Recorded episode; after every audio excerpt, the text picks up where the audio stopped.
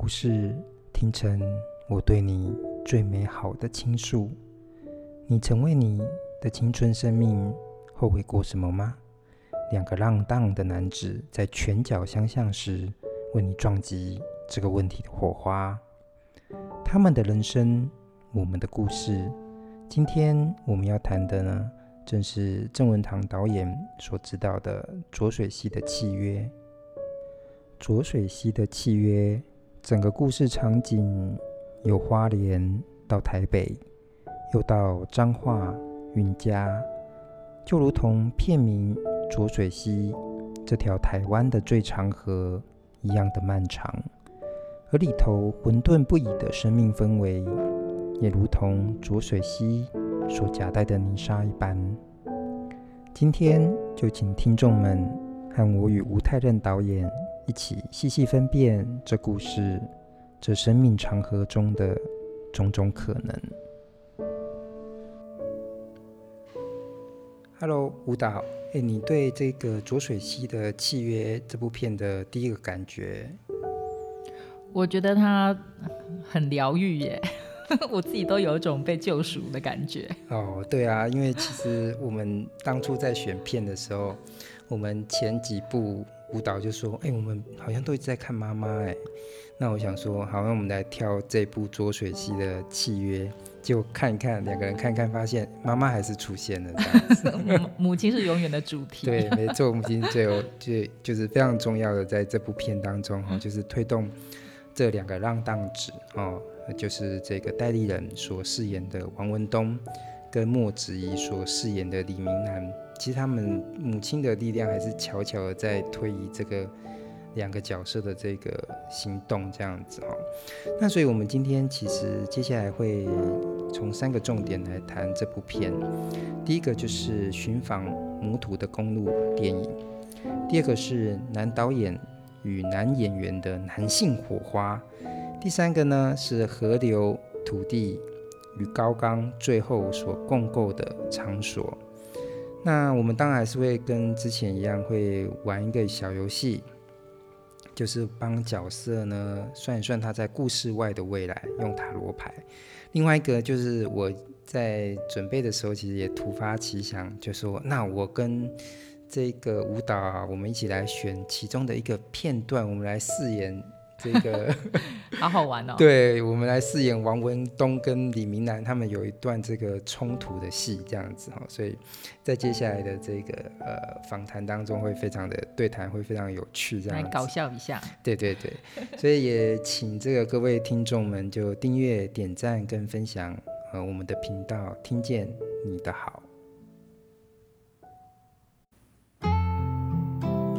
欢迎来到。听见你的好，让一首诗、一个故事、一场电影，也能听懂你的生活。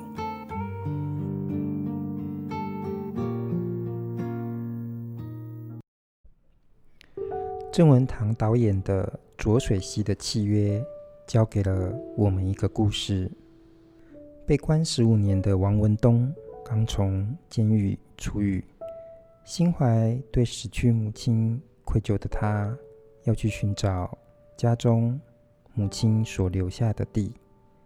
他在素食店果腹时，与来自台北四处骗钱的花花少年李明南相遇了。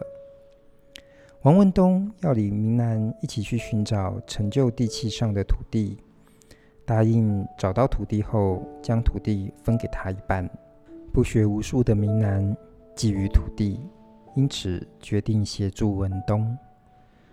文东带着母亲的骨灰，明南呢，则带着因为他自己母亲而起的发财梦。两个浪荡子就这样结伙，开始踏上了一段寻找母土的旅程。他们两人爬上了浊水溪旁的高岗地，那个像天堂一样的地方。生命中许多的遗憾，也以不同的形式放下，或者被命运放下了。我们来聊这部《浊水溪的契约》。第一个点呢，就是寻访母土的公路电影。我觉得这部片其实也是很典型的公路电影，就是两个人呃结伴，然后去寻找什么。那沿途呢就发生了一些趣事。我想这个近代当中最有名的这种公路电影，应该是一路玩玩到挂吧。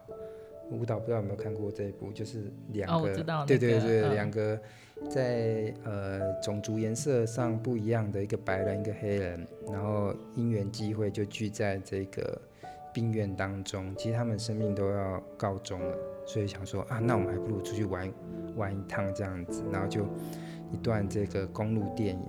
那其实今天这一部它比较没有那么像一路玩到挂那么的算偏喜剧吧。它其实因为就像我们刚刚分享的那个故事大纲一样，就是他的行动的契机是母亲所留下来的地。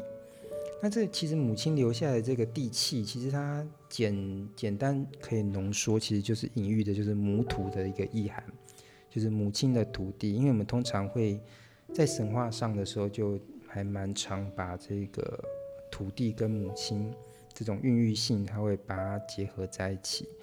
那特别是，其实土地呢，它承载着很多的事物，其实也很像是母亲对一个叛逆孩子的一个犯错跟包容。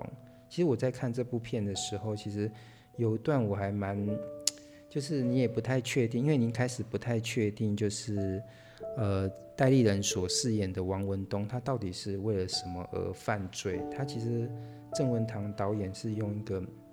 就是慢慢吐露的方式说出来。第一个阶段就是看起来好像是他吸毒吧，好，对，那段，嗯嗯，所以他母亲看到他手上都是针孔，这时候其实就跟他讲说啊，你事情已经做了，其实就是要去承担、去面对这样子。嗯，对我我觉得就是在呃，他导演再去让我们一步一步的。对那个文东的这个角色有更多的看见的时候，对于他的心灵去一步一步的走入，他为什么会呃就是这样子的，在一个沉默跟无奈的状况下，然后踏上找寻土地的过程。嗯、对，那但是我觉得这个导演铺梗铺的很好，就是说，呃，你会不太能够理解他为什么要找那块地。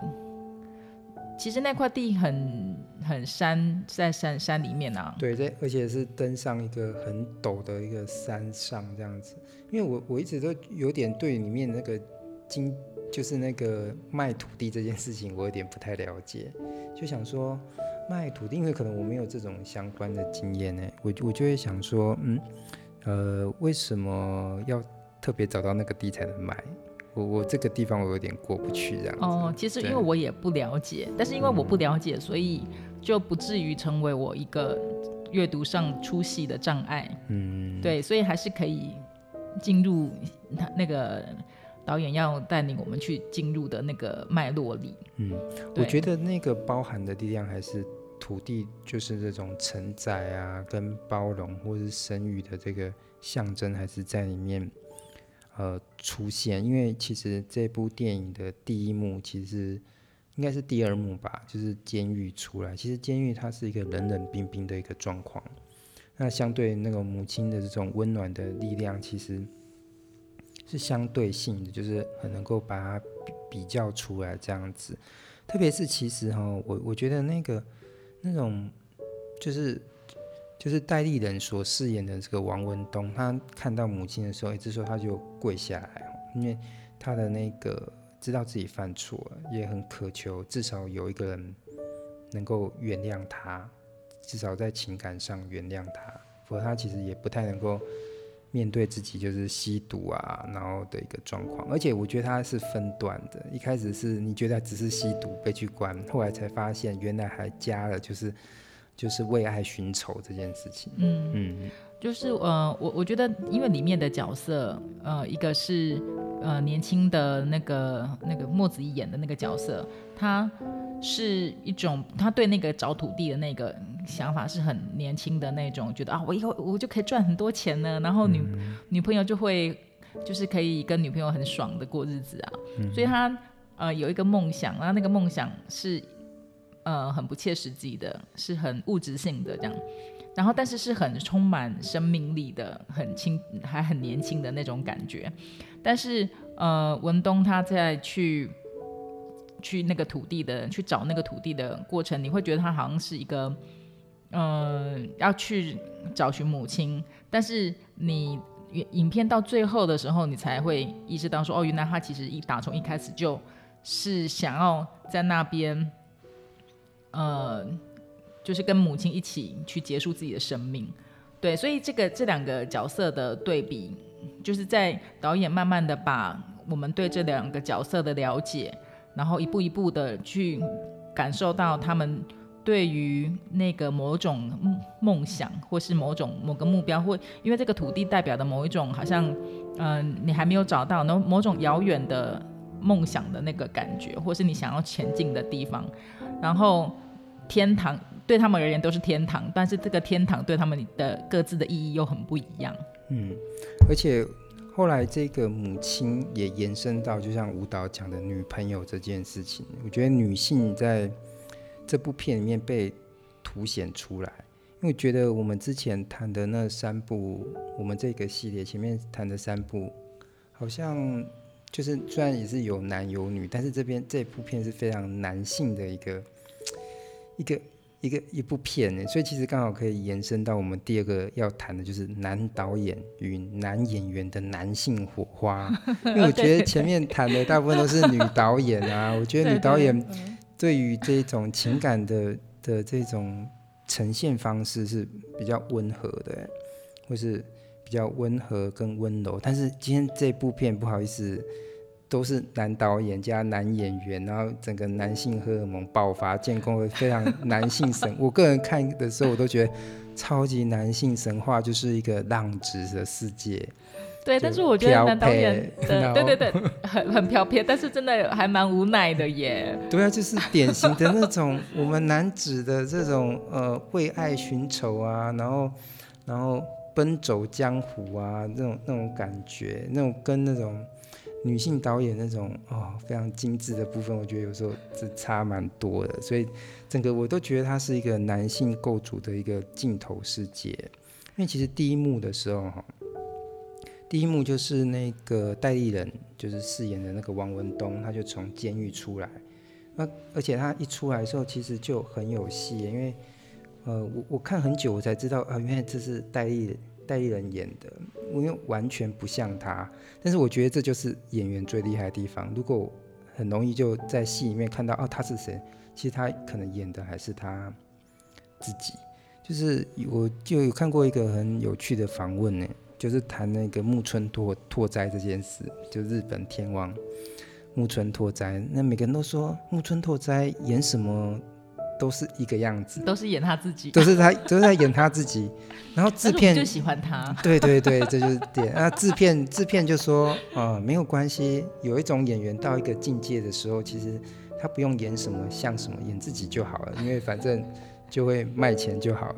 但是我觉得戴立人就是在这部片的时候，给我完全不一样他。他我我我必须承认，其实我对他的印象哦，主要还是白色巨塔。哦，那种比较威严的男子，但是其实我后来就认真的调查了一下，我对他的观看史，就是呃跟观众们分享，就是今天这部片就是浊水溪的契约，他是在一九九九年拍摄的。那我后来就查一下，我对他上部就是更有印象的片是那个夜奔，那夜奔就是。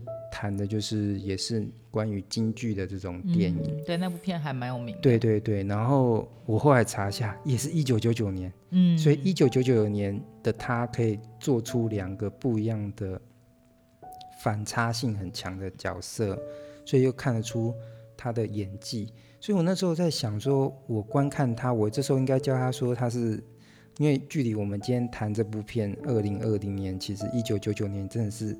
快二十年的事，我也不能用说他是很青涩的演技来谈谈他，因为其实你看他的资历，你就会知道，一九九九年之前他已经就有导戏、演戏，他是一个就是在演艺上是很有演戏这件事情上是有所追求的人，所以他一开始就建构了一个呃为自己过去犯错的一个一个男子形象，因为他出来的时候就是一跛一跛。跟那个夜奔里面那个票戏的那个小老板那种感觉是完全，不一样的，完全不一样。那、哦、相对来说，就是我我觉得莫文怡演的那个李明南倒是还蛮符合他那时候的年纪。但是以我对他就是莫文怡的莫子怡的这个观看，嗯、我觉得还是会感觉他也是有一个巨大的成长。因为我后来对他比较有就是印象的戏，主要是《台北歌手》哎，就是演那个吕赫若。那吕吕赫洛是台湾非常有名的这个呃日治时期的一个第一才子作家，所以感觉完全不一样。一个是第一才子啊，因为这部片是属于花花少年，就非常不一样这样子。嗯，他他现在演那个那部片叫什么什么房客，我有点忘记了，就是最新的那个房客是演男同志，嗯，就觉得哇天哪，好好厉害哟、哦，觉得他的演技真的。很，我我觉得很很令人，就是真的是一个艺术家等级啦。就是对。那我觉得大地人，他，我觉得我看完以后，我真的觉得说，哇，他真的是让让人好喜欢的演员。我觉得他是我们台湾的梁朝伟。台湾梁朝。所以他其实，在建构角色上是很有很有想法。因为我就稍微查一下，其实。一九九九年，他其实就已经有很多那种拍摄电影的一个想法，所以做从一个导演的一个就想做导演的演员去演戏，我觉得他的那个深度一定会会不一样。我我觉得这部片子呃，在建构这个，嗯嗯，它可以是对，它其实我我在看的时候，我自己感觉啦，因为我很爱看香港电影，在我小时候。所以我会觉得它其实里面有很多东西，其实是对去一个，可你你去它去呈现出一个跟截然不同的对于港剧在黑道的那种什么重义气呀，或者是呃，好像在监狱就是在监狱里面很帅的 那一种，监狱就是对，就是很多黑道电影里面的那种形象，对，然后让你，但是他这里面是他反而很。刻很直接的讲出说，那个东西都不是真的，都是假的，都是假的，都是假的。那是后，所以这是我们在呃文学电影这种研究上，就是说那是一个后设的叙事，就是所谓后设，就是那都是被设计出来的想象的东西。所以他其实就在像舞蹈刚刚讲，他都自己这个就去拆解说。说你你想的那种江湖都只是虚构的这样子。对，其实是，嗯、我觉得其实是我自己会一直觉得他很像是一个在对那些嗯，我们台湾那一堆从看很多黑道电影，然后香港香港的那种呃，香港的黑道电影啦，枪战啊，什么火花花火什么那种，去一个一个算算是一个去批判这样子的一个，或是把这样的一个。把一个更真实的东的人生的看见，生命的看见，很真实的谈出来，我我觉得是很有意思的，嗯、就是用这样的角度去谈一个监狱出来的人，是，呃，你我我觉得在看这部片子的时候，我不会有一种太沉重，但是我觉得有沉重感，但是不会太沉重。我其实会很佩服这个导演的是说。因为这其实是一个你会觉得很没有，如果就结局是一个没有希望的影片，但是我我我决定我讶异的是说，呃，我觉得我看见说，就算你的人生再怎么糟，你就是一一坨大便好了，嗯，那又怎样？就是我反而还是我反而会有这种感觉，所以我觉得这个就是让我很佩服郑文堂导演在这样子的在。对于生命的无奈跟痛苦，以及绝望到这种程度的时候，诶，他居然他用这样子的一种，嗯、呃，呈他居然可以呈现出这样子给我这种感觉，我觉得很让我觉得很很令我佩服。嗯，所以其实就呼应舞蹈，就是说就是在这种无奈小人物上，所以跟第一点那个寻找母土，其实我觉得它可以扣合在一起，因为我至少。找到那个母土，或者找到那个伊甸园，我有可能就可能会赎罪。至少以这个代理人演的王文东是这个这个部分。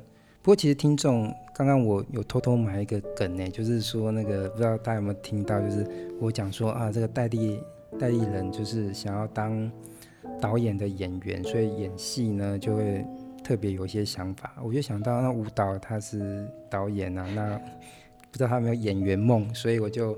今天就想要约他来玩玩一段那个有趣的，就是有一段戏，就是他们两个，就是明南啊跟这个文东啊，就有一个非常经典的冲突戏啊。那个冲突戏就是，呃，帮大家简介一下这段剧情，就是那个文东其实他在追寻母土的过程当中，就也想去找他以前的女朋友。可是他那个女朋友现在是在槟榔摊卖那个槟榔嘛，他就远远的隔着，他就不敢走过去，不是因为怕掰卡哦，是因为他心里面的那个坎过不去，所以就只好派那个明兰去帮他讲说，我可不可以见你？那结果没想到那个文东的那个之前的女友就婉拒了这件事情，然后文东就很无奈的就跟明南就搭着公车。那接下来我们要演的这段剧情，就是他在这个文东在公车上的时候，心绪这不断的翻腾哦，接下来的戏这样子哦，所以我 让大家笑一笑。对，大家大家笑一笑。然后因为有两个角色，就是明南跟文东啊，我跟舞蹈就想说，那那我们要怎么分呢、啊？最后好像也几乎是以这种猜拳的方式 决定，我是演那个明南哦，就是那个莫子仪演的那种呃花花少年。那文东我刚好就是给舞蹈，就是舞蹈跟他一个巨大的反差，因为舞蹈是非常漂配啊，然后我们舞蹈是非常女性化的，所以而且他会讲台语这样子。有一个巨大的反差。好，那我们谢老师，你可是那个演员哦，舞台剧演员。好，我们就开始啦。我先开始，就是先场景介绍哈。一二三，公车离去，明兰紧跟着文东下车，站在荒荒凉的余温。大哥，你要做什么？你要吓死人啊！我要见伊一面，我在内面，每天想的就是这工。我安怎？我今日一定要见伊一面。嗯，好了，大哥，你不要这样嘛！我不是告诉你吗？他跟我说啦，他很想见你，可是啊，他就是没有勇气嘛。好，以上就是我们 这一段呃小小的这个独居这样。哎，我觉得我台语还是蛮不错的。对对啊，不错不错。刚刚我们有偷偷在那个在小练了一下。对，我们在直播前的时候有特别把这一段呃跟。听众们分享啊，这出这部这个桥段是在整整部电影当中的第四十七分钟，我们反复这个地方看了大概有十遍的这样子。OK，好，那最后我们来谈这个第三点嘛，第三点就是这个河流、土地与高岗最后共组的场所。其实这部片哦，其实它是属于公式的河流三部曲，因为公式其实人生剧展。它有很多的这个片嘛，这样子。那郑文堂导演他就指导了这叫做《河流三部曲》，就是选三条跟河有关系的，然后去发展剧本。那今天这个是浊水溪的契约，那其他两部是这个浮华淡水，很明显应该就是淡水。然后再就是南南阳溪的这个少年，就南阳溪哈。所以其实这部片最后就是走，终于找到那块地了。那块地其实在哪边呢？我觉得我一直都刚刚有讲说是伊甸园的一种概念，就是它其实是往上走的，所以它是在高岗上面的一块地。那那个地其实往下一看，就会看到那个浊水溪在下面奔流啊。好，那其实我觉得这个奔流的这个或是这种河流的意象，以我们就是以小说的的说法来说，其实在我们。呃，小说的这个世界当中，有一个叫做所谓的长河小说，或是大河小说。其实大河本身就是隐喻的一个漫长的河流，有时候通常就是透过这种河流的隐喻，去隐喻一个家族，甚至是一个国族的这个历史。所以最后他爬上这个地方，其实是真的有非常多的一个象征。嗯，对，是，特别是浊水溪这个很台湾的代表。对，因为呃，就呃，我们片头说的嘛，其实浊水溪是台湾最长的一条溪，但是它偏偏又很浑浊，因为其实因为它长嘛，所以就会接触到非常多的一个地方，所以就会夹夹带这个沙土，所以它是一个长但是又沉重的河流。所以今天最后是在找到那块地是在河流上面。其实特别，他也隐喻了一件事情，就是我看到这边，我后来才才看懂那个片头，片头好像是一片的那个一个小女孩。对，在那边。后来我们才知道，就是说原来那个隐喻的就是他的母亲啊，小时候最爱玩的那个地方嘛。所以那个地方，他又就是整个文东到那边，他就说啊，我整个人都放轻松了，就是把母亲的骨灰就放在这个母土这个浊水溪上的高岗上。他说这就是什么天堂这样子。嗯，其实他就我觉得他整个构筑这个场景哦，是非常有有意思的这样子。嗯，我我觉得如果就是说到了那个时刻，我才。我看到，诶，他听到那个浊水溪的声音的时候，我就想到，哦，原来这个就是片名啊，就是他们呃两个人的契约，嗯、然后，然后这样的一个契约让呃文东呃用这样的契约让文东有活下去的一个动力。对，那我我其实是嗯。我对台湾史没有那么熟，但是我我我觉得说，哎，这样子，我觉得导演他应该也有一个想要用这样子的一个来隐喻上一代跟下一代，我们台湾的上下两代的关系吧。嗯，那其实不过，嗯，后来文东好像也有。走到另外一条路，但是我们也不能破梗，就是希望大家、啊、对呀、啊，对，就卖个关子，大家还是去看一下这样子。这样子的话，我们可以算塔罗牌嘛？因为我刚刚这样塔罗牌会不会破梗？嗯，不会，因为我特别有 设一个设计。因为其实呃，我跟大家分享，就是虽然不不破梗，但是也算是有一个嗯一个戏剧上的设计哈，就是文东跟明南最后是爬到了。山岗上，但是明兰后来又下来，他回到那个城市，也发生了一个事情，然后也到了地下道，但是在地下道往上走的时候，居然被一个人刺杀了，哦，就是他的，因为他是花花少年嘛，到处留情，其中有一个女孩子就居然找到他，然后在这个明兰，你要注意，就是他是走往地下道往上走的时候，被被刺嘛。所以其实他，我觉得他是呼应那个最后他们爬上山岗那件事情，回到城市爬上去，跟到这个母土爬上去，好像有不同的一个对照的一个关系。其实，但后来怎么，就是大家自己去看这样子。我、嗯、我觉得说，因为它里面的两个主角，他们看不出来有爸爸，特别是那个呃，就是莫子仪演的这个年轻的这个。呃，阿南嘛，呃，明南他他就是爸爸，就是一直换，一直换，一直换，然后他妈妈就是呃，讲爸爸一直换也怎么，男朋友一直换，然后去抚养他长大。我我觉得这个呃，因为我觉得说郑郑文堂导演他其实是很有台湾意识的导演，所以就是说他的这个去去建构出这个这个故故事到最后的时候，你你会。觉得说，如果你把它放到我们台湾的社会、台湾的历史来看，其实跟这个人物的状态有它的相呼应的地方。嗯，对。那呃，如果这样子的话，就可以就会有一种嗯，那可能导演对我们新一代的年轻人很担忧吧 的处境。嗯，对。那就是说，尤其是他们这两个有有趣的是说，这两个人都不论是呃。